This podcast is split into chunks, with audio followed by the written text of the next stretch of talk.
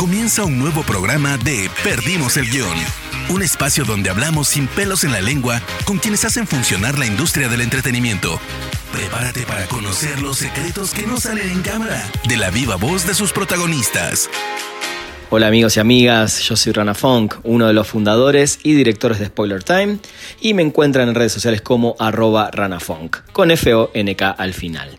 El día de hoy tengo una charla increíble con un talentosísimo dibujante, ilustrador argentino, el señor Augusto Costanzo. Vamos a hablar de toda su carrera, de su pasión por el cine también, por la música, eh, por el fútbol y otros temas más, en una charla realmente que les va a encantar. Espero que se queden, la escuchen, la disfruten, así que no los detengo más. Empezamos con un nuevo Perdimos el guion. Perdimos el guion. Hola Augusto, ¿cómo estás? Hola, Rana. ¿Todo Muy en bien, orden muy en. Buenos Aires?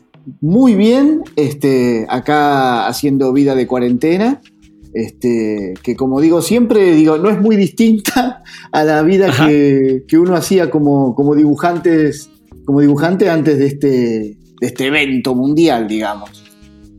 Totalmente. A mí, en ese sentido también, al ser uno como freelancer y yo estoy acostumbrado a trabajar desde casa hace muchos años, obviamente acá lo que cuesta es el no ir al barcito, el no salir con amigos, el no ir al cine, pero el, método de trabajo, por lo menos a nosotros, no nos cambió demasiado. No, no, no, en absoluto. Eh, de hecho, creo que ah, he logrado inclusive hasta concentrarme un poquito más este, de lo que lo venía haciendo los últimos años. Así que por ahora el saldo viene siendo positivo. Totalmente, sí. Yo creo que es positivo, pero eh, por momentos me molesta que creo y siento y, y sé, sé que estoy trabajando mucho más ahora, pero, pero creo que también es para construir, lo cual lo hace es hiper positivo. Sí, sí, sí, sí. Como, ¿No? como freelance siempre el, el tiempo que aprovechamos nosotros es para nosotros. Este, es un poco cruel, pero, pero sí, Sí. Lo, to- lo tomo por ese lado. Totalmente. Bueno, qué, qué placer. La verdad que hace- hacía mucho que, que quería hablar con vos. Eh, Es raro, lo hablábamos antes de salir al aire. Somos dos argentinos. Yo conozco tu trabajo hace muchos años allá. Nunca tuvimos todavía el placer de vernos en persona. Ojalá pronto. Eh, Pero bueno, eh, yo te conocí, o por lo menos conocí tu trabajo ya hace muchos años. Y estoy casi seguro que fue en, en alguna edición de, de una Rolling Stone en Argentina, la revista de la cual apenas empezó a salir en Argentina. Yo, yo fui muy asiduo a, a- a tenerla, a comprarla, a leerla. Y, y la verdad que empecé a admirar mucho y a seguir todo lo que haces, pero me gustaría irme bien, bien atrás, a tu niñez. Eh, ¿Recordás tus primeros dibujos así a conciencia? O sea, no los que te hacían hacer los maestros en el jardín, esa cosa, sino los primeros que vos así empezaste a hacer de niño. Mira, lo, que yo tengo el recuerdo eh, como, como estímulo paradójicamente con, con lo demonizada que, que estuvo siempre, eh, fue con, con lo que yo veía en televisión, con los dibujos animados que yo veía. Eh, para mí era un estímulo muy grande eh, empezar a, a bajar a papel lo que yo veía en la tele, este, en ese momento en blanco y negro, pero eh, el universo que me ofrecía, especialmente los dibujos animados japoneses que, que me tocaron a mí como generación Claro. en la década del 70, en la infancia en la década del 70, como Meteoro, Kimba, y no sé, este, posteriormente un poquito más, más Mazinger también, pero había un estímulo Sí. visual muy importante que llegaba desde la mano de la televisión, obviamente también desde la mano de la revista, las revistas y las historietas, pero tengo el recuerdo, y de hecho lo tengo guardado y lo mostré en mi, en mi última muestra acá en Buenos Aires hace, bueno, van a ser dos años, mira, casualmente porque fue septiembre del, del 2018, este, celebrando mis 30 años de laburo, encontré muchos de esos dibujos que mis padres Wow. supieron guardar. Tengo este, dos papás artistas plásticos y, y si bien, eh, lo digo siempre, ellos hubieran preferido un universitario, eh, por, por lo que han sufrido, digo, ¿no? Como, como estudiantes Sí. de Bellas Artes ellos, sus propias carreras como artistas plásticos, sí tenían la valoración de conservar este tipo de cosas, además de como, como el hijo del músico, tener papel y lápiz este, de manera infinita dentro de mi casa. Y, y un estímulo también de verlos a ellos trabajar. Totalmente. Ha- Hay dos puntos importantes. Primero, decís lo de, lo de estos manga, este anime. De alguna manera, el anime te influenció. Eh, Vos sabés que lo estoy ahora reflexionando con vos en vivo, ¿eh? porque me mandaste el primer recuerdo y el primer recuerdo que tengo es, es ese, e inclusive también muchos superhéroes, eh, especialmente los de, los de DC. DC en esa época, eh, no sé, se, fueron sacando ventaja entre DC y Marvel eh, década a década, ¿no? Este, sí, sí, sí. Pero en base a lo que uno iba creando, el otro iba respondiendo y a mí me encanta esa, esa esa especie de competencia creativa que han tenido las dos editoriales a través del tiempo y, creo que los que ganamos fuimos nosotros. Este, Totalmente, 100% de acuerdo en eso. Y, tengo también el recuerdo del superhéroe, ¿viste? Eso también era una gran influencia. Está bueno. Y ya nombraste el tema de los papás, que por lo general en estas charlas, bueno, ya hablé con muchos actores. Eh, y es difícil cuando no venís del mundo de la actuación que, tus papás de alguna manera te, te, digan, ok, sí, vas a estudiar actuación, buenísimo, porque ellos ya saben. Pero en este caso está bueno porque si bien venís, como lo dijiste, de padres de artistas plásticos, eh, no querían ese sufrimiento de alguna manera, el, tema de, de, qué vas a vivir. O sea, siempre estuvo eso, me imagino. Obvio, y de hecho yo no elegí exactamente lo que ellos hicieron. Digamos, yo eh, eh, sí elegí dibujar, pero no elegí dibujar para el mundo del arte. Elegí dibujar para el mundo de la comunicación. Que es otra cosa. Digamos, lo que a mí me, gustó siempre y lo que me estimuló eran las redacciones. De hecho, me gustaba mucho de chico la radio. Vos sabés que, eh, de hecho, la estudié. Terminé el secundario y me anoté en el ISER. Para los que no lo conocen, es el instituto eh, donde acá se estudia para locución en Buenos Aires, en Argentina. Este, también, digamos, un poco estimulado, digamos, la comunicación era, me parece, la columna vertebral y el dibujo fue, eh, digamos, lo que me acompañó desde chico y terminó ganando por goleada, obvio. Claro, la, manera de comunicarte, de alguna manera. Exactamente, exactamente. Totalmente. Ya, Augusto, ¿y tenías ya talento para el dibujo cuando eras chico? ¿Te lo decían tus papás, te lo decían tus profesores? ¿te, dabas cuenta que era algo que podía llegar a ser importante después en tu vida? Mm, eh, sabía que era importante por cómo me gustaba, no sé si por cómo dibujaba, ¿sabes, Rana? Porque yo siempre vi y en los primero, nunca gané un concurso de manchas, este, no, era, no era el destacado. Sí en el secundario hacía algunos chistes dibujando que eso me este, ayudaba a evitar el bullying, por ejemplo, de los grandotes, este, ganaba su confianza con eso. Eh, pero, digamos, yo empecé a estudiar dibujo humorístico a los 15 años y te voy a decir sincero, todos los compañeros que yo tenía en ese curso eh, un alto porcentaje eran objetivamente muchos mejores dibujantes que yo. Pero, pero yo lo que tenía era una, un, gran entusiasmo por ser dibujante y por querer publicar en, revistas y diarios. Eh, en este caso creo que el, caballo fue el entusiasmo y el carro fue el dibujo.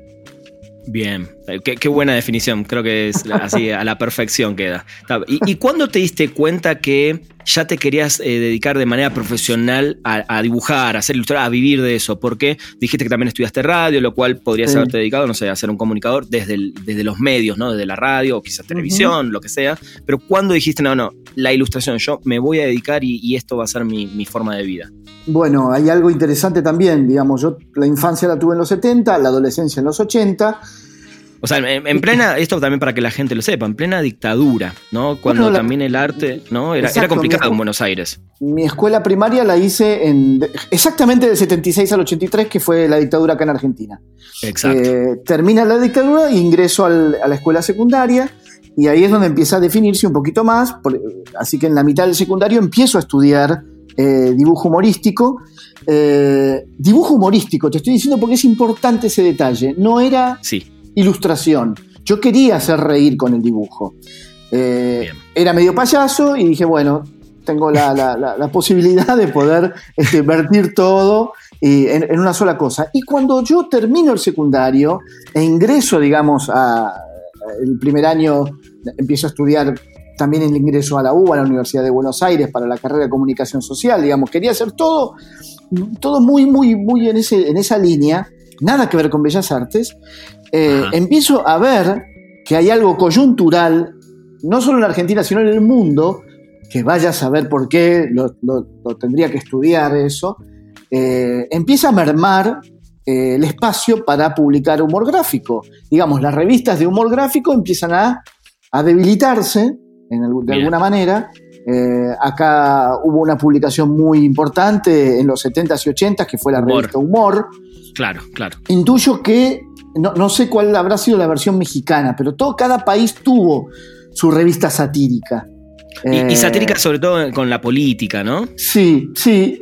Yo tenía también, teníamos la suerte acá de que hubo durante, si no me equivoco, cinco años, la versión argentina de la revista Mad, la, revista americana. Tuvimos la suerte durante del 78 al 82, eh, cuatro años, perdón, eh, de tener esa edición y fue eh, también muy inspiradora para mí. El, el, humor de la revista Mad todavía me rige y, si bien tenía una cuestión, una mirada política, eh, su, mirada satírica fue lo que me terminó conquistando. Pero como te decía, cuando termino el secundario y, teóricamente ingreso al mercado del estudio y al mercado laboral, eh, esto estaba pasando. Entonces ahí yo me planteo, ¿qué, ¿qué me gusta más? ¿Qué voy a hacer? ¿Me voy a frustrar, digamos? Entonces, eh, no sé de qué manera lúcida, empiezo a buscar trabajo como ilustrador y no como humorista gráfico. Bien. Entonces, lo que yo tenía de humorista, sí lo usé como recurso para adornar eh, la ilustración. Pero estaban Pero no para contarla, digamos. Exacto. No solo, digamos, también al dibujo humorístico, sino al cómic. Acá había también, Argentina tiene una escuela de, dibujantes de cómics histórica.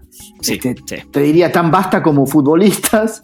Este, Totalmente. Pero al no ser algo tan, tan conocido o, de tanta exportación, la gente no, no, lo tiene tan claro. Es algo que está muy metido en el mundo, ¿no? Exacto, digamos, porque acá tenemos, digamos, hay, hay, hay muchos dibujantes argentinos que ni yo conozco que deben estar jugando para las grandes ligas del mundo.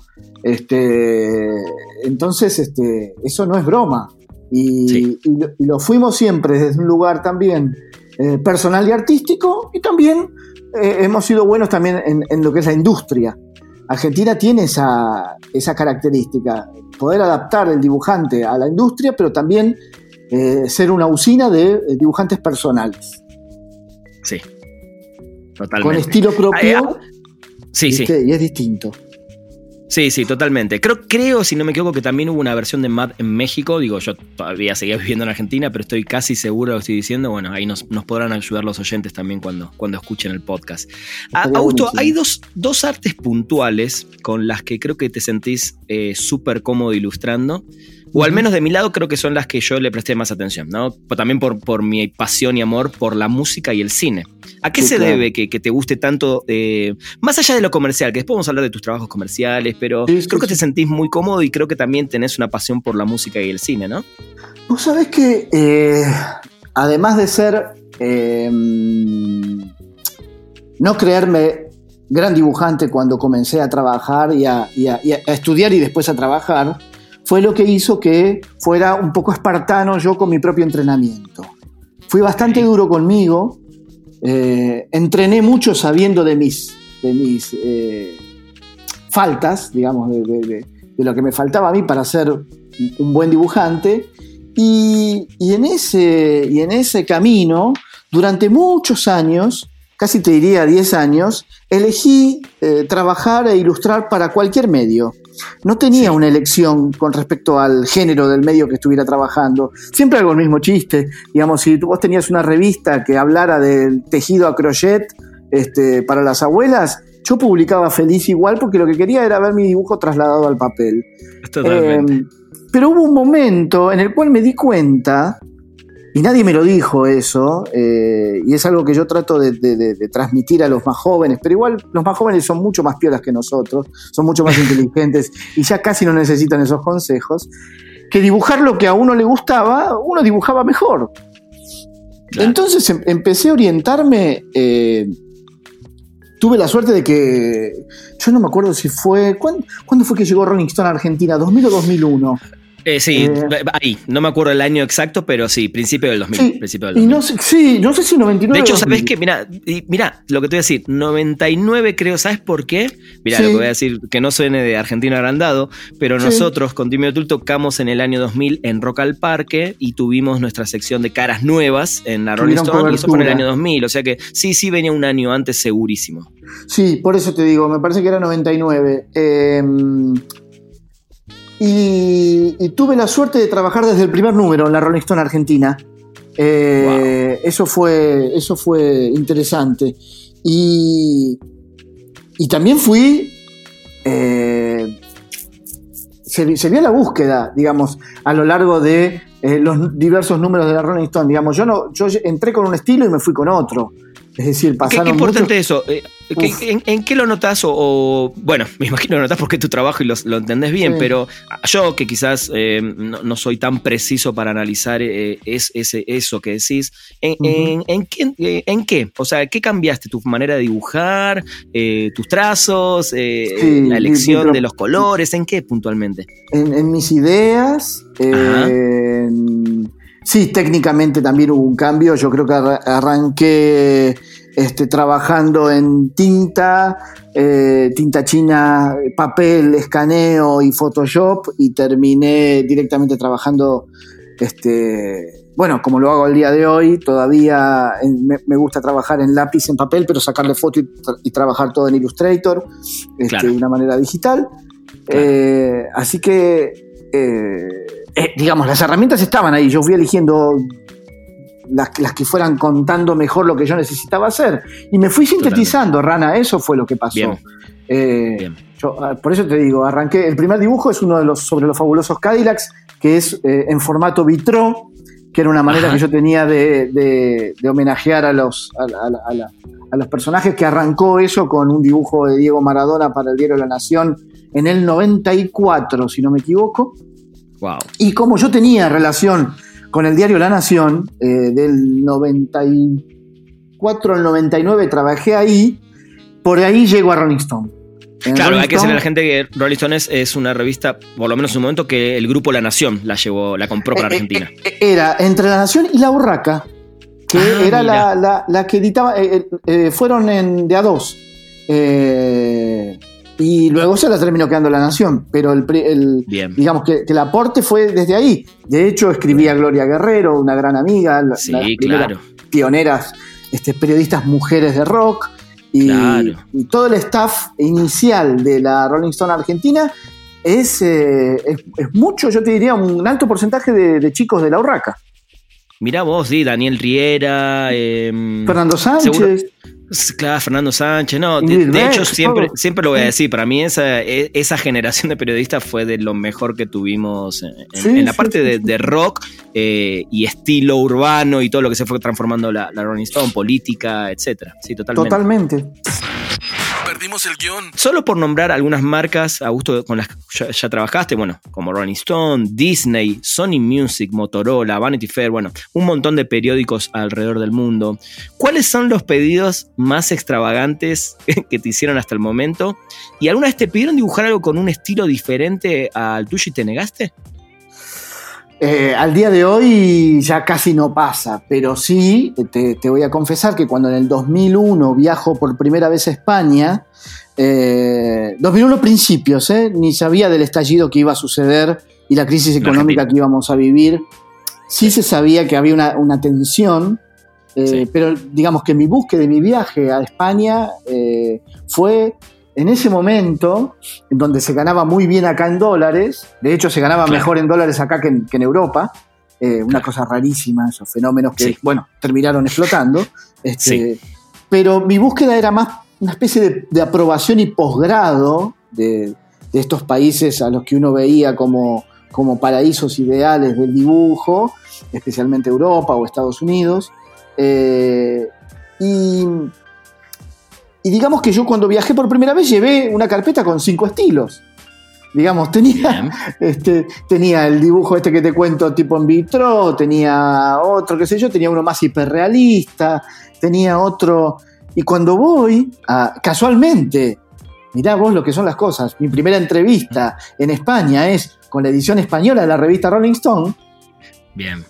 Este, yo trabajé para tres ediciones de Rolling Stone, para la argentina, para la española y para la mexicana. La mexicana trabajé muchos años, porque la mexicana dependía de la española, era la editorial Progresa. Em, bien. Entonces el director de arte me dice, pero ¿quién sos vos de estos cinco?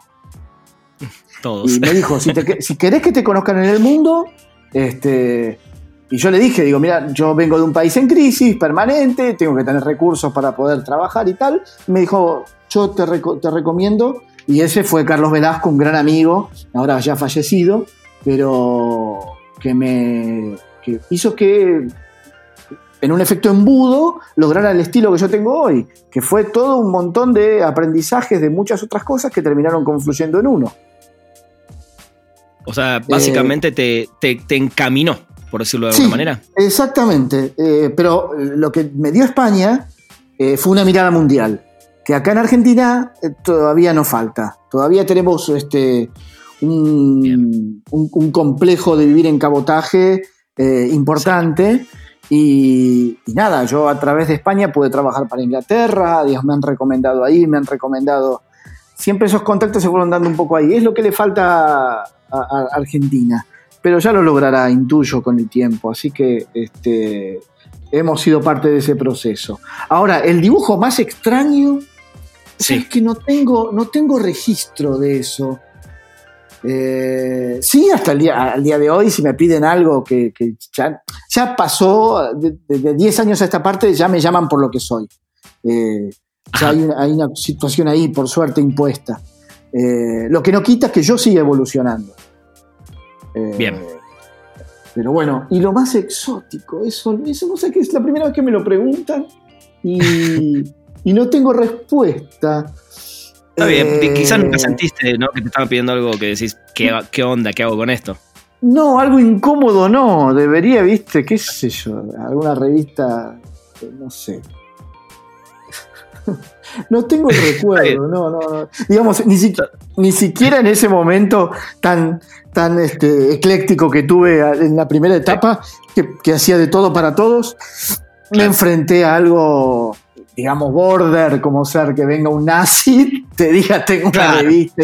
No, no, no, no me ha pasado, no me ha pasado. Está muy bien. Está muy bien. Y Augusto, ahora que nombraste esto, bueno, de que te fuiste en esa época a España y te empezaron a abrir muchas puertas, bueno, como nombraste en algunos países europeos, ¿nunca se te mm. dio el tema de irte de Argentina o, te pega mucho ya estar ahí en eh, Buenos Aires? Está muy bien la pregunta que me haces. De hecho, ese viaje del 2001 un poco era para sondear qué pasaba allá. Ajá.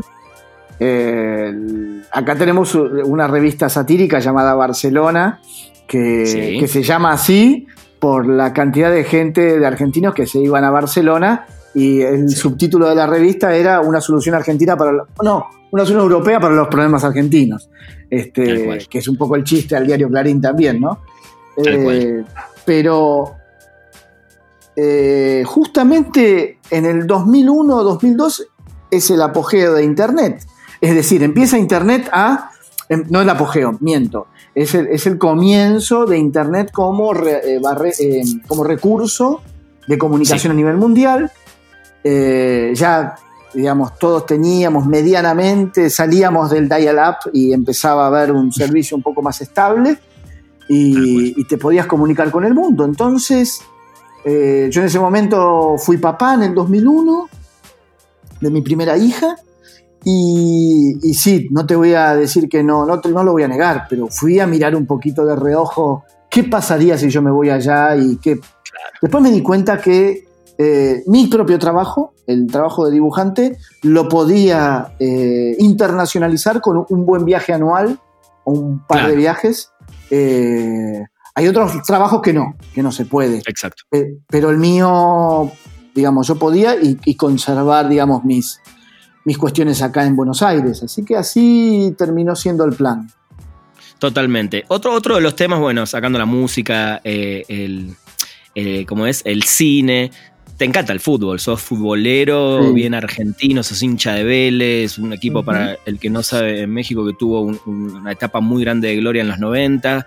Eh, y, haces muchas cosas también para el club. Contame un poco la gente también, porque sé que te llamaron para, para un aniversario hace unos años. ¿Cómo, cómo te fuiste relacionando también con tu club de, tus amores, digamos? Eh, fue. No, no, hace tanto, ¿eh? ¿eh? Fue pasado los 40 que Vélez me dio un montón, digamos, como, como hincha un club de barrio que llega a ser campeón del mundo, este, es, es, algo que te, te, enorgullece y lo llevas en el, en el, corazón. Y, en un momento me di cuenta que Vélez me había dado de lo que yo, que lo, que, yo le había dado a él. Entonces me acerqué, las redes me ayudaron mucho a acercarme al club. Eh, de hecho, me descubre uno de los relatores oficiales que tiene el club, que, que relata los domingos los partidos, eh, yo en esa época, yo trabajé 15 años en el diario Olé, que es el diario deportivo acá de, Argentina. Sí. Entonces, eh, algunas cosas empezaba tímidamente a publicar en las redes, en el, no sé, en, Twitter, en Facebook. Este, en esa época Facebook era, mucho más importante. Y, y, empecé a mostrar tímidamente el trabajo que yo hacía ahí y se empezaba a escapar que era yo de Vélez, digamos. Acá hay una, hay una ley tácita del periodismo deportivo argentino que no se suele contar de qué cuadro es uno para no intoxicar este, el trabajo, pero ya está un poco este, obsoleta. Y, sí, de hecho, de hecho creo que a partir de Olé se empezó ya a saber cada periodista de, qué equipo era, ¿no? Por lo menos ahí. Vos sabés que creo que tenés razón con eso. Y, y nada, y me, y me, encontró este chico y me dijo, este, este, me recomendó con la persona que hacía la página web de, Vélez y, ahí empecé a... Y, mi relación empezó a atravesar más allá de eh, cada periodo político que tenía el club, porque, digamos, yo ya estoy en, no sé, en un tercer periodo, este, aunque tengo mucha afinidad con, los que están hoy día eh, decidiendo los destinos del club, este, siempre a, Vélez me ofrecí, ofrecí mi trabajo eh, desinteresadamente, yo Le, cobro solamente a las marcas, a mi club no. esa es mi, es, mi manera de, contribuir también a, a, todo lo, te repito, a retribuirle un poco todo lo que me dio Vélez a mí. Totalmente. y, eso te lo pongo en contexto también lo dejaste muy claro. Eh, trabajás, obviamente uno trabaja para, cobrar dinero y vivir, eh, pero hay pequeños, pequeñas cositas del, trabajo que justamente a uno le llegan al corazón y, también me imagino lo que debes haber sentido cuando podés darle voz, devolverle esto, así como también cuando, tus dibujos le llegan, no sé, actores como Mark Hamill, Ben Stiller, eh, etcétera, y a muchos que, les pudieron acercar tus trabajos. ¿Qué, ¿Qué, sentís en ese momento, fuera de lo comercial? ¿Qué sentís como, como como, dibujante, como además eh, es una realidad Argentina y perdón la frase, estamos en el culo del mundo, Argentina está ahí, ahí abajo, ¿no? Eh, y salvo por cuestiones como Messi, como Maradona en su momento, eh, a cualquiera en cualquier parte del mundo le preguntas, Argentina no tiene ni idea. ¿Qué se siente también como argentino y como dibujante poder tener esos momentos? Con la muestra esta que te contaba del 2018, la de los 30 años que hice acá en la Usina del Arte, Vélez vino a cubrirla como, como la, digamos, la parte comunicacional del club, vino a cubrir la muestra porque yo tenía un apartado dedicado también a, dibujos hechos para el club. Y terminaron eh, pasando ese video en la pantalla gigante del estadio en un partido en el que yo estuve. Wow. Ese día me temblaron las piernas. Wow. Eh, y me pasa que yo voy a la cancha y la gente sabe quién soy. Digamos, yo siempre... Eh, eh, fue gracioso a, través de las muestras que yo iba haciendo. yo tenía... La última ya la gente conocía mi cara y si yo estaba ahí en presencia, este, terminaba charlando con la gente que venía a ver la muestra. Pero en mis muestras anteriores, en los años que no había tantas redes sociales y nadie sabía quién era yo, eh, aprovechaba y escuchaba mucho los comentarios de la gente y me divertía mucho eso. Eh, y, por suerte eran casi todos positivos. Este, pero la verdad que eso te llena, te llena el alma y como argentino, eh, trabajar para, para, otros países y, y, saber que tu trabajo, manteniendo tu estilo, Sí, Que también lo que me pasa a mí, digamos, si bien tengo una influencia de lo que sucede alrededor mío, eh, llamarle tendencia, Ajá. yo trato de que la tendencia a mí no me gane. Digamos, eh, no, no, no de salmón, digamos, no de ir contra la corriente, pero Sí, eh, sí tomo yo lo que a mí me sirve de la tendencia. No quiero que la tendencia me adue- se adueñe de mí para yo conseguir más trabajo. Eh, no, no- creo que yo sea tendencia. Eh, sí, sé que hay mucha gente que le gusta mi trabajo y se inspira y arranca con eso, como yo lo hice con muchos otros dibujantes. Así que no tengo que ser injusto con eso. Eso, digamos, si bien yo Eso tengo un siempre dibujo. Eso siempre está. Y además yo tengo un dibujo muy sintético, que me lleva mucho trabajo llegar a esa síntesis, Rana. No es Ah, que. Ah, No, eh, no, eh, o sea, no tengo dudas rápido. de eso. Yo cuando veo tu dibujo digo, no puede ser que, en, no sé, por decir un número, en 10 líneas es un retrato, pero con su estilo y que entendés perfectamente quién es. Eso es, para mí es un logro así, pero avasallante. es como saber podar un árbol, ¿viste? Sin tener que matarlo, eh, eh, cortando la rama que no es la correcta. Entonces es, es el mismo, ¿viste? Es, es peligrosísimo. Y yo sé que mucha gente, al, al verlo fácil, cree que es fácil. Y va por sí. ese camino. Después, nada, eh, intuyo que tomará sus propias decisiones, pero eh, a mí me da mucho orgullo. Me da mucho orgullo trabajar afuera siendo argentino y me da mucho orgullo trabajar acá y, y poder este, también hacer cosas lindas en mi país, digamos. Me, pasan las dos cosas. Totalmente. Augusto, tenés una postura política muy clara, ¿no? Se, se lo Mm. ve en las redes sociales, eh, en cosas Sí. que, que a veces, en entrevistas, etcétera. Y, Sí. y a veces hasta lo dejas ver en tus dibujos. Eh, ¿Te trajo problemas alguna vez esto en, en Ah, algún sí, aprieto claro. político? Bueno, de hecho, eh, yo trabajaba, durante, trabajé muchos años. Eh, sí, yo creo que, que- que hay lugares que no me han vuelto a llamar eh, después. Lo que pasa es que yo no la, no la pasé bien en el 2018-2019, eh, donde Argentina tuvo una crisis muy profunda. Sí. Eh, pero en este caso, me- mi manera de pensar me dice que esa crisis no fue un error, sino que fue algo previamente, digamos, que esa ida hacia donde querían ir eh, las personas que eh, gobernaban el destino de- de- de- del país en ese momento y que creo que dejaba mucha gente afuera. Yo tengo recursos para, sinceramente, volver a tomar el, si quieres, el, el- el hilo del carrete y no, y no quedarme afuera.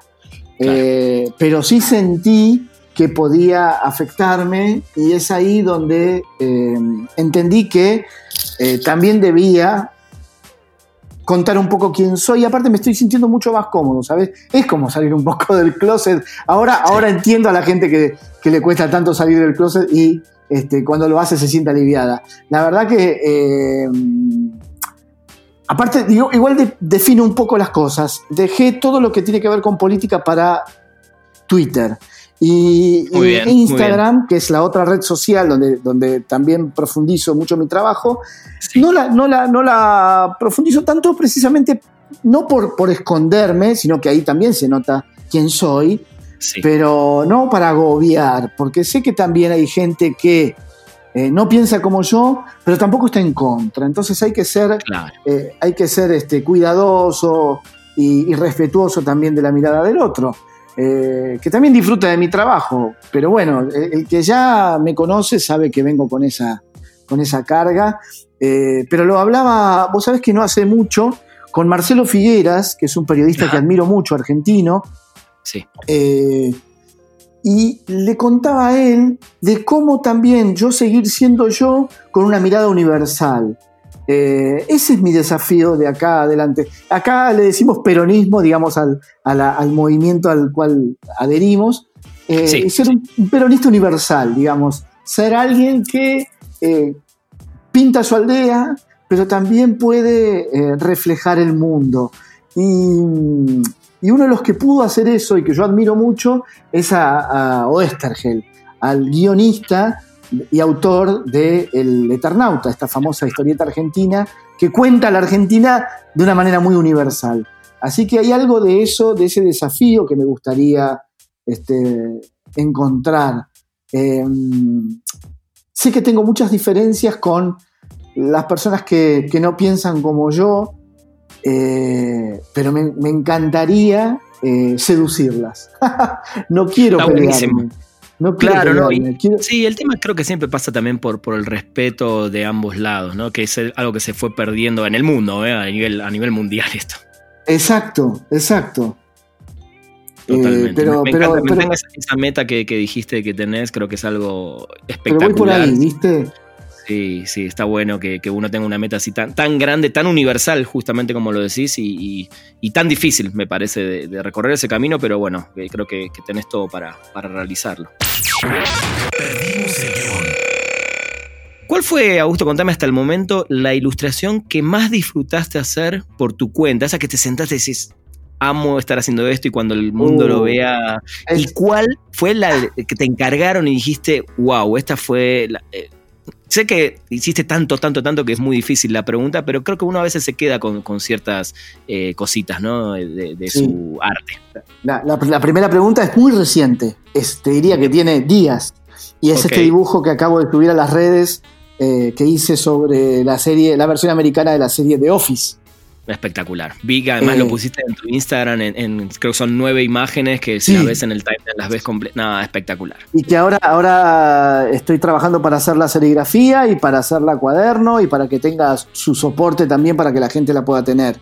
Eh, y disfruté mucho haciéndola, porque es una serie que me da mucha risa, mucho humor. Yo la había visto cuando Netflix la había traído en sus primeros años acá a Argentina eh, después se fue del catálogo y ahora la tiene Amazon, por eso creo que hay algo en el aire ahí, un poco de, de, Office en el aire, porque hay mucha gente viéndola y reviéndola. Sí, totalmente. Eh, y si bien también me gusta la versión inglesa, bueno, la, original, digamos, eh, que también estaba en Netflix, que me pareció ácida, durísima, este, y la americana tiene algo muy, muy, termina siendo medio los Simpsons, ¿viste? Pasan escenas atrás, en, segundo plano, que dan mucha risa. Eh, el humor inteligente ese es extraordinario. Y eso me hizo muy bien porque aparte tuvo una muy linda repercusión eh, entre la gente y, espero que, lo disfruten cuando también lo tengan en, sus casas. Y el, que haya sido por encargo, que haya disfrutado, esa es otra gran pregunta eh, se me viene a la mente eh, quizás el trabajo que hice para la botella de vodka, no sé si se pueden decir marcas, la de, la de Absolute. Tuve, tuve, la suerte de hacer la edición. Absolute tiene una colección muy interesante eh, que es customizar sus botellas con distintos temas. Y tiene una línea que es dedicada a las capitales y países del mundo. Eh, creo que México tiene una inclusive. ¿eh? Yo no sé si, me, mostraron la mexicana este, antes de hacer. Y en un momento, eh, la, división local de, de Absolute acá en Buenos Aires presentó el proyecto para hacerla en, Suecia. Y le dieron la veña y duró durante muchos años buscando eso y no, le, no daban pie con bola y tuvimos la suerte de conocernos en un evento eh, y me ofrecieron el proyecto. yo ya tenían una idea de, cuál era el concepto que quería, pero digamos, de, ese concepto después yo era libre de hacer lo que, lo que quisiera. Y la propuesta le gustó y, resolvimos en dos meses lo que venía llevando años. Para mí fue un, logro muy interesante desde ese lugar. Eh, porque también, ¿sabes qué, Rana? Yo me ayudó mucho el entrenamiento que tenía con medios gráficos. Digamos, uno tiene el músculo muy ejercitado en, trabajar en cuestiones del día, de, un día para el otro, de, una semana. Claro, pero digamos, eh, ejercitas ahí un músculo de pensar y de dibujar. y, bueno, eso ayudó y creo que es el trabajo que más, por encargo, que más satisfacción me dio también hasta la fecha. Y a partir de ese que nombras de, este vodka, eh, ¿te vinieron otras marcas así de consumo a buscar? Sí, ah, bueno, pará, hubo una que también eh, me ayudó mucho, que fue un trabajo que hice para Umbro, cuando Umbro vestía a Vélez. Bien. Eh, y logramos que Umbro aceptara que tener una línea de, camisetas o remeras de calle, digamos, no, no, no la que usaban los futbolistas, con dibujos míos. Y, y la, primera que hago, que es eh, la adaptación del, logo de Umbro, que es muy famoso, ese diamante muy conocido, sí. Eh, reproduzco el estadio de Vélez con esa forma geométrica. Y ahí dije, esto va a ser un golazo. Y funcionó. Eh, es, ese le pelea palmo a palmo a lo de Absolute Negro. ¿eh? Muy bien. sí, además tiene tu, corazoncito velezano ahí. Sí, sí, y, siempre recuerdo los momentos en los que se me ocurren las ideas. La idea que hice para la botella de Absolute se me ocurrió en la ducha, por ejemplo. Es todo muy Marty McFly, ¿viste? Cuando el doctor dice que el. ¿Cómo se llama? El. Ay, eh, ¿El condensador de flujos? El condensador de flujos se le ocurre, cuando se cae en un momento de la película. Tal cual. Te quiero hacer una pregunta más de uno de tus dibujos que para mí también es hiper famoso, que es este gol de, Maradona a los ingleses en esta ah, partitura. ¿Cómo, se te ocurrió eso? Es, un poco lo dijiste recién, porque la gente después lo dice, ah, sí, claro, es, lógico, es, una, es como una música, como una canción para mis oídos, pero ¿cómo se te ocurrió eso? Bueno, eh, digamos, soy de la generación que disfrutó a Diego en su plenitud, digamos, tuve la suerte de, vivir todo su, ascenso, su caída, su vuelta a ascender, toda su historia, digamos, tuvo su camino del héroe este, repetido diez veces. Y, digamos, siempre le, debí un buen dibujo. Y de un tiempo a esta parte, también lo que entendí, Rana, es que eh, caricaturistas hay un montón en el mundo. Y más que trabajan en lo digital. Y todos nos podemos parecer un poco más o menos. Y todos pueden tomar tu estilo más o menos rápido. Entonces entendí que la manera de diferenciarnos en este mundo digital y tan equitativo para bien y para mal eh, era el mundo de las ideas. Eh, y esto lo recuerdo estar en, Merlo, en San Luis, en una región de sierras que tiene la Argentina, eh, de vacaciones con, mi familia en ese momento, y estando en el pasto, siempre llevo algo para anotar y tal, se me aparece la idea de reproducir el gol de Diego a los ingleses hecho en el Estadio Azteca eh, eludiendo a, no, ya no recuerdo si eran... Creo que 5 o 6, ¿no? 5 o 6 jugadores ingleses, sí señor. Sí, eh, En formato de una partitura, es decir, tomar frame by frame y, hacer eh, cuadro a cuadro el avance de ese, de ese, de ese gol y llevarlos a que sean una, nota musical. El gol este año cumplió 35 años, el gol del 86 cumplió 30 años en el 2016. Eh, esto se me ocurrió en el 2014, porque me acuerdo que fue dos años antes de que cumpliera 30 años, en esa vacación. Eh, no soy bueno con las fechas, pero sí me voy acordando gracias al aniversario. Eh, de hecho, se me ocurrió la idea, pero era una idea que cajoneé porque no me lucía como dibujante. Wow. Ahí hay algo un poquito soberbio y que tiene que ver con una escuela un poco argentina. Eh, hasta que no quede perfecto, ¿no? Sí, hasta que no te quede. Aparte, había, hay, eh, los, dibujantes europeos suelen ser un poco más sintéticos que nosotros. Y, una vez un, amigo mío me dijo que, argentino, eh, me dijo que a su vez un colega catalán le había dicho: Ustedes, los argentinos, se regodean con la ilustración. Ah, qué lindo. El término regodearse es como, y no paran, y siguen ornamentando, Y, y le siguen agregando cosas, en lugar de sacar. Entonces, eh, si bien yo ya llegué a una síntesis, eh, eso lo tengo en mi ADN. Y, cuando eh, se me ocurre la idea, la guardo, la cajoneo y digo, no, no puede ser. digo, no, tiene mucho dibujo, esto no, me sirve. Quiero hacer algo que esté Diego, que, esté, que, se vea la cara, que yo me luzca como dibujante y tal. Pero cuando se acercó la fecha de los 30 años, dije, no, a ver, vamos a empezar a, y no sabes lo que me costó, porque tenía que eh, sintetizar mucho. De hecho, eh, me compré un librito acá que, fue muy popular en los últimos años, que era estos libros que vos pasás rápido y que animás. Sí, sí, sí. sí, sí, sí. y se va viendo frame by frame, justamente. Exacto. Esos, los flipbooks. Un, un, fotógrafo hizo con el gol de Diego. Y dije, bueno, este. Ah. Entonces, si este hombre ya hizo más o menos eso, digo, elijo yo cuáles son las secuencias. Un poco me ayudó eso. También debería meterme en, YouTube a eh, paralizar los momentos, porque cada, cada jugador que yo dibuje ahí tiene exactamente la postura eh, de la jugada. Cuando lo va aludiendo, claro, claro. Yo tenía que jugar con la memoria emotiva de la persona que estaba viendo ese gol. Yo no podía hacer cualquier movimiento. Entonces, eh, la síntesis de cada jugador, que después terminó siendo una nota musical sobre un pentagrama, le cuento a la gente que yo hice el dibujo de un gran pentagrama y las notas eran la secuencia de este gol llegando al final y hace el gol a una gran corchea que es el arco. Eh, pero también lo que pasa y el agregado que teníamos era que eh, este gol lo acompaña un gran relato de un relator uruguayo, más argentino que uruguayo ya, llamado Víctor Hugo Morales, eh, que también es un relato muy destacado, y lo puse como si fuera la letra de un tango, digamos, en paralelo a la nota que iba apareciendo, el eh, la letra iba acompañando la jugada. Eh, entonces, esa fue la primera vez rana. Otra cosa también destacable es que hice mi propia acción de marketing por primera vez. Sin quererlo.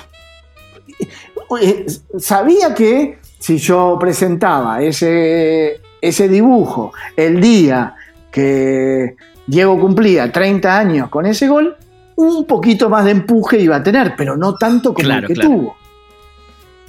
Entonces a partir de ahí empecé a ser un poquito más inteligente con esas fechas, con el jugar con el entusiasmo de la gente y tal. Eh, a mí me gusta olfatear eso que pasa en el aire.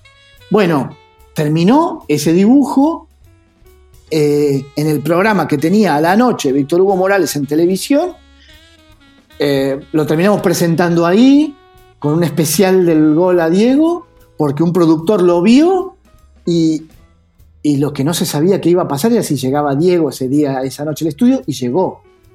Oh, eso no lo sabía. Así que, ¿eh? así que lo tengo firmado por los dos. Wow. Tengo mi copia firmada por los dos. Diego tiene uno, que no sé qué habrá hecho, espero que lo haya conservado. Se lo di a, su mujer de ese momento, fuera de cámara. Víctor Hugo me dijo cosas hermosas, este, me dijo que era una obra de arte y todo eso, así que yo ya, eh, si me hablas en términos de satisfacción que me dio mi trabajo, eh, esta fue otra. Me imagino. Y además, digo, lo nombré porque creo que ese trabajo resume, no, sé si resume, no sé si la palabra resume, pero mete o convierte tus pasiones, el fútbol, la música y el cine. ¿Por qué el cine? Porque justamente esa es una jugada cinematográfica. Eso, vos ves, ah. buscas ese video y es cinematográfico, es una cosa perfecta. es como si lo hubiera estado Scorsese filmándolo. La próxima vez que tenga que hablar del dibujo te voy a citar porque nunca, nunca había visto ese detalle. si me lo permitís, me lo voy a quedar como, como argumento. Es precioso, ¿eh? Es un honor que, me digas eso y que lo utilices porque para mí es una cosa así perfecta, ¿no? Es la perfección de, ¿no? de cómo haber resumido tu trabajo en, esa obra magnífica, llevada a cabo por un jugador de fútbol, un relator que para mí es el más importante de la historia del fútbol argentino, sin dudas. Sí, claro. Y ese relato es piel de gallina. o sea, te guste o no el fútbol, creo que escuchas eso y, te, hace vibrar, como sea. Y este trabajo, Rana, si yo tuviera la suerte de, eh, estética temporal y, y, artísticamente, si querés, porque la verdad que yo no, hago arte, pero tengo pasajes, eh, si yo lograra hacer con, otros eventos eh, mundiales que no tuvieran que ver con fútbol, o, sí, o lo que sea, eh, con, otras, con otras circunstancias o con otros sucesos, sintetizar de la misma manera que logré hacer eso, yo te diría que sería, me consideraría uno de los buenos. Si yo logro. Ya, lo sos, pero entiendo, entiendo que uno tiene esa, humildad, pero ya lo sos. Eh, eh, pero tres o cuatro de esos, yo te digo, sí, eh, valió la pena. Seguramente. te entiendo lo que decís, está perfecto. Augusto, para, para cerrar un poco todo este tema del ilustrador, ¿qué es lo mejor y lo peor de ser, bueno, dibujante en tu caso? Eh, lo mejor es hacer un trabajo que eh, del cual no tuve, si bien tuve una etapa académica, eh, es algo que hago desde que me acuerdo, es algo que me acompaña desde que me acuerdo, es algo de tradición familiar también, porque mi abuelo italiano era ebanista, mi papá artista plástico, yo pasé a ser ilustrador, ahora mi hija más grande se anotó en imagen y sonido de la uva, así que hay algo ahí en la sangre que va, que va, que va filtrándose y eso me parece divertido, un poco Pixar, pero me parece divertido. Este, Está buenísimo. y, eh, y lo peor... Bueno, vos es que a, mis hijas eh, eh, le di un consejo una vez y le dije, digo, si ustedes hacen algo que les gusta, no tiene por qué ser dibujar, ¿eh? Pero le dije, si, si, hacen algo que les gusta, los días, los días feos van a ser menos feos y los días lindos van a ser más lindos. Que es un poco lo que me está pasando en, esta cuarentena atravesando la pandemia. Eh, el, recurso de dibujar hace que los días feos sean un poco menos feos y los días lindos sean más lindos. Em, pero no sé si me dio alguna vez em, algún dolor de cabeza. Sí, cuando yo me pongo quizás un poco exigente conmigo a los 20 años, a los 30 años, que era una especie de, nada, de, jefe muy maligno conmigo mismo y, me castigué por demás, ahí sí, eso no volvería a ser. Perdimos el guion. Eh, Augusto, hablando un poco ya de tu vida personal o también profesional, de donde quieras responder estas preguntas, ¿cuál consideras hasta el momento tu más grande logro? Eh, y yo creo que la crianza de mis hijas eh, ha sido el, logro más grande. Bien. Eh, traer dos seres, dos seres humanos al mundo es a este mundo, a este mundo cada vez más complicado, de verdad. Eh, ¿Qué talento que, no tenés te gustaría tener? Ay, qué piola ahí. Y tocar, tocar algún instrumento. Pero tocarlo bien, que ese es. Ese, ese es uf, qué bueno. Y ese. Eh, y la guitarra es como un poco el, Superman que todos queremos ser. Pero por una cuestión de espectacularidad, intuyo. Eh, pero componer música, ¿sabes qué es lo que mm. me parece el misterio más grande? Porque no. No tengo el sí sé por dónde empezar a, No sé cómo se aparecen las ideas para hacer un dibujo, pero sí sé más o menos cómo componer un dibujo. Pero no sabría cómo, por dónde empezar una canción, una música. Ese es, un misterio de un, mundo desconocido que, que me encantaría en otra vida poder revelar. Por eso la dibujo tanto, porque es mi manera de ser músico también. Totalmente, sí, me, me encanta eso. ¿Quiénes son tus héroes en la vida real? Eh, mira, tengo eh, a, lo largo de los últimos años pasé por dos o tres estudios, ahora estoy trabajando desde mi casa otra vez, eh, y siempre me acompaño y, en la pared o, en, o, ahí cerquita me pongo los nombres de los tipos que son mi máxima inspiración. digamos, terrenalmente y acá mi, viejo, Carlos Garay Cochea, que fue mi primer maestro, Daniel Melero, que es un, músico argentino, que también, eh, del que fui, de que soy, creo, eh, muy amigo y durante 10 años profundizamos una relación muy importante que, me dejó mucho también y me influyó mucho para el dibujante que soy hoy. Especialmente en el mundo de las ideas, casualmente. Eh, muchas de las cosas que él me contaba yo trataba de traducirlas a mi universo me contaba cosas que tenían que ver con la música y yo las trataba de llevar conceptualmente al, dibujo, pero hay, hay, un, hay, tres o cuatro personajes que me inspiran mucho, que son Orson Welles, es un tipo que a través de la historia me encanta, admiro mucho y me fijo mucho en carreras de otras disciplinas, no tanto en carreras de dibujantes, para ver cómo han hecho su, su construcción o su trenza a lo largo del tiempo. Y, si bien Orson Welles eh, siempre todo el mundo decía, bueno, pintaba para mucho más y tuvo un montón de, obstáculos y piedras este, a lo largo del tiempo, fue un, rebelde hermoso y me encanta ver sus notas, sus reportajes y me inspira mucho. Eh, Milton Glaser, que es un dibujante, es un diseñador, también eh, neoyorquino que. Sin parar, ¿sabes que Yo me acuerdo si Milton Glaser nació, nació en, ¿Es inmigrante o.? No, no, no, es, es del Bronx. Ok. Eh, sí, y es un tipo que es el que creó el logo de I Love New York. Ah, bueno, sí. Bueno, eh, ese tipo también, digamos, yo, ya no admiro quizás tanto dibujantes puros. Eh, admiro mucho este tipo de, circunstancias tan eh, multifacéticas y, Milton Glaser tenía eso, desde hacer ese logo extraordinario a dibujar maravillosamente bien. Eh, me gusta cómo conceptualiza. Edward Hooper, que es este pintor de, americano que, también pudo narrar esos silencios de la América profunda me, inspira mucho. No tengo por qué copiarlo, pero me inspira. Eso es lo que me pasa. Y después John Cage, que es este músico también. Eh, que, eh, este, eh, no sé cómo, cómo, si es, se lo conoce como músico abstracto, de música contemporánea.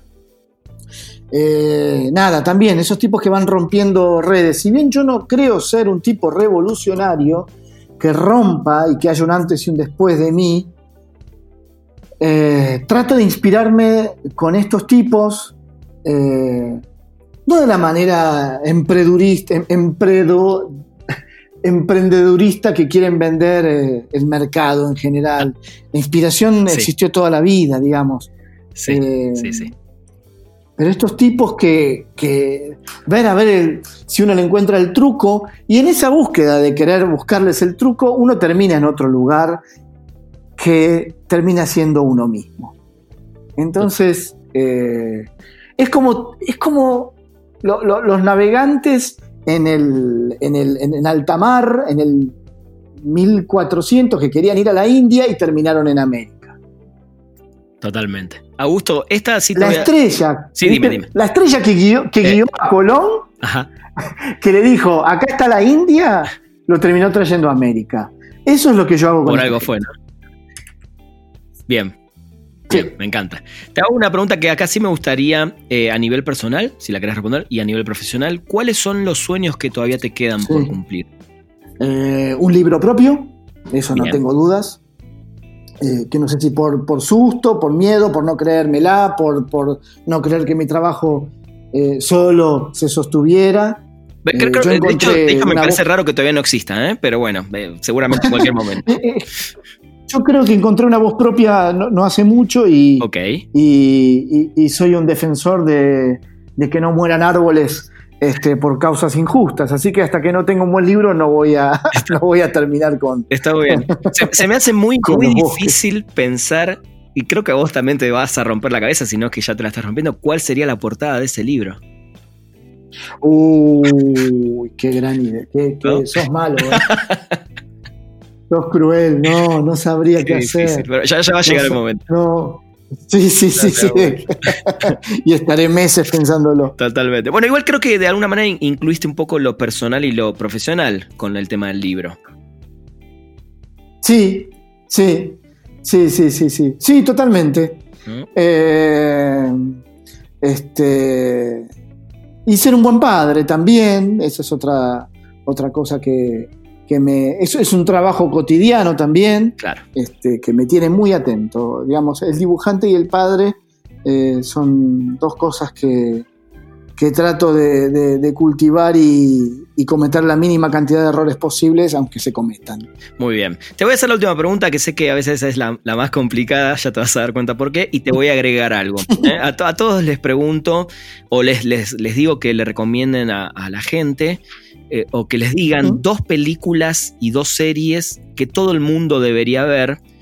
Me, gustaría llevarla por el lado del ilustrador. Sé que no es tan fácil la pregunta desde ese lado, pero quizás decís, wow, tendrías que ver estas dos películas, estas dos series, porque además, no sé, la parte de la fotografía, porque la parte ilustrativa, de alguna manera, sí, te, es fácil. Y te quiero agregar que también le recomiendes a las personas dos dibujantes o dos ilustradores que la gente debería conocer. Mira, los dibujantes, sin dudas, eh, una, de mis más grandes héroes del mundo de la caricatura es eh, Alec Hirfield, que es un dibujante también americano, neoyorquino, que seguramente muchos cuando busquen o lo googleen se habrán topado con dibujos de él sin saberlo. Eh, que es un tipo que, dibujaba siempre para el New York Times y hacía la parte de teatro, cine y música. Eh, tiene un documental muy lindo eh, que ganó un Oscar, si no mal no recuerdo, a principios del 2000, creo que lo ganó por, esas, por esos años, que se llama The Lion King, en lugar del, Lion King, el del Lion, el rey de la línea, eh, y que es también brillante. Y otro dibujante que me gusta mucho es Frank Miller, el dibujante de historietas de cómics, este, que hizo eh, la, piedra basal de cómo conocemos los superhéroes hoy, que es el Dark Knight, que es el, libro en cuatro partes sobre Batman, que fue, si no me equivoco, en el año 89 editado y que para mí sigue siendo una joya. Y, creo que fue el último gran dibujante de historietas que admiré profundamente, además de Moebius y un montón de otros anteriores. Pero el último fue ese. Eh, ahora, eh, películas que me fascinen la dirección y, y, que me inspiren también para dibujar, o que su estética me vuelva loco. Eh, te la puse difícil esta. Sí, sí, porque ah, vos sabés que hace muy poquito vi. Y, además, yo del cine saco un montón. Cada vez que tengo que hacer una ilustración, uno es un poco una especie de director, vestuarista, iluminador. Eh, todo tiene que ser en función de la idea que uno vaya a dibujar y, digamos, este, tenés que vestir al personaje como lo querés que esté, la postura, tenés que, dirigirlo un poco al personaje, tenés que decirle qué cara tiene que tener y tal. Tal cual. Em, y hace poquito volví a ver eh, Lost in Translation eh, de Sofía Coppola, Perdidos en Tokio, se tradujo acá en, Argentina. Que me gusta mucho la dirección de esa película y me gusta mucho cómo muestra. Tokio me parece que donde pongas la cámara funciona, ¿no? Yo no, tuve la suerte de estar. Es como Nueva York. Son esos lugares que en cualquier esquina filmás una película, básicamente. ¿Vos estuviste? Sí, sí, fue a ver a River, de hecho. Ah. no, qué gran, qué gran, qué gran excusa. Sí, tal vez. Eh, y, bueno, eh, nada, me, me, me, volvió, me vuelven locos los colores y todo eso. Bien. Pero después de series, eh, a ver, pasa yo soy muy fanático de las series más de humor que otra cosa. Y Seinfeld para mí me marcó mucho. Claro. De hecho, en el mismo formato que te conté que había hecho lo de The Office mi intención es seguir en ese formato homenajeando otras series. Bien. Y, eh, ya estamos, vamos a spoilear que Senfield puede ser la próxima entonces. Exactamente, y hay otro más que también me fascina, que es una serie española, eh, que es El Ministerio del Tiempo. Muy bien, que tiene muchísimos, muchísimos fans ¿eh? esa serie. Uf, no, pero me vuelve loco. Y tuve la suerte de que una amiga mía argentina este, se guionara en la última temporada. Muy bien. Este, así que tuve la suerte de que me mandara el DVD firmado por, por el creador de la serie, eh, Javier Olivares. Y así que de fan tengo ya Muy bien. el, Blu-ray este, eh, firmado por él. Y esa serie me parece fascinante. Y también tiene una gran dirección de arte y, y, me gustan mucho sus colores y todo eso. No sé si lo llevaría a mi universo, pero me gusta admirarlo. Está, perfecto. Eh, ¿Qué falta, Gusto, también para... Hablaste del libro, pero yo siempre pienso, porque además que soy un medio de cine y series, el documental, ¿no? El documental de Constanzo. Ya te lo ofrecieron, ya hay una idea ahí. No sé, quizás, quizás una animación. ¿Y te gustaría que sea una animación? con dibujos míos. Eh, yo soy un poco vago, de hecho elegí, eso me lo salté de decírtelo, eh, la ansiedad jugó un rol importante en la decisión de quién soy hoy. Digamos, eh, yo con la, con la ilustración puedo empezar y terminar un dibujo en el día o en una semana y no más. Eh, la animación, el cómic y todo eso, que son trabajos muy laboriosos y que llevan meses o años, al que fui, hoy no sé, pero al que fui lo hubiera vuelto loco al ansioso que fui. Entonces un poco se definió por ahí. Pero una animación sí, estaría lindo hacer. No, un documental me da vergüenza. No, bueno, lo, vamos a hacer otros por vos entonces. Y lo vas a, después lo vas a ver y lo vas a aprobar. Está muy bien. Qué gracioso. Está muy bien. Augusto, qué, gusto, qué placer esta charla. La verdad que me hace muy feliz poder charlar con vos y que, y bueno, la gente y el público de Spoiler Time también puedan disfrutar, conocer un poco más de tu trabajo, los que aún no lo conocen. Así que ojalá que repitamos pronto en persona cuando pase todo esto. Sí, Sí, mi, intención es volver a México. Muy bien. Yo estuve hace unos años y como te dije, digamos, tuve la suerte de trabajar ahí para la Rolling, para la Playboy también de, México y tengo, tengo amigos y, un gran cariño, así que volveré y nos conoceremos. Esta es tu casa, eh, siempre, y, si no, obviamente yo también, por suerte, tengo la, la chance siempre de viajar para allá, así que seguro nos vamos a cruzar en cualquier momento. Maravilloso, maravilloso, así será. Te mando un abrazo enorme, gustó. Gracias y gracias por la nota. Por favor. Me la disfruté mucho. Gente, esto fue un nuevo episodio de Perdimos el Guión. Nos escuchamos la próxima semana. Llegamos al final de Perdimos el Guión. Gracias por acompañarnos y no te pierdas un nuevo programa cada martes, donde hablaremos sin pelos en la lengua con quienes hacen funcionar la industria del entretenimiento. Perdimos el Guión.